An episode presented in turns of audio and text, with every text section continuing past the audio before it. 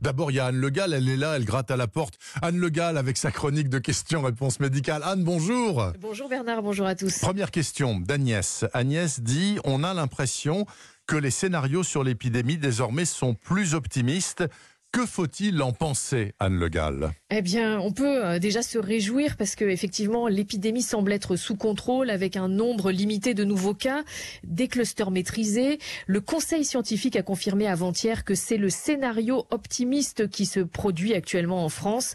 Euh, ceci dit, l'hypothèse d'une épidémie qui repart avec des services de réanimation débordés n'est pas encore exclue à ce stade. Donc, il va falloir continuer à repérer, à isoler les malades. Il va falloir continuer à respecter les les gestes barrières pendant encore au moins six mois, puisque le virus n'est pas devenu moins pathogène, moins dangereux. Ça, c'est un rappel qu'a fait l'OMS, l'Organisation mondiale de la santé.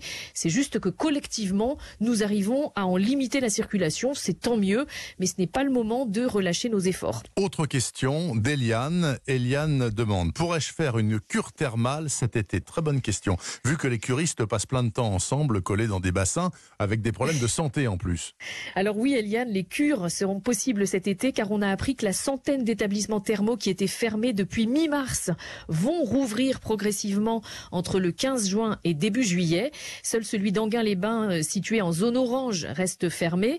Alors évidemment, les séjours en cure euh, vont être adaptés avec des plans de circulation pour limiter les croisements entre curistes, avec des zones de soins aménagées pour respecter les distances.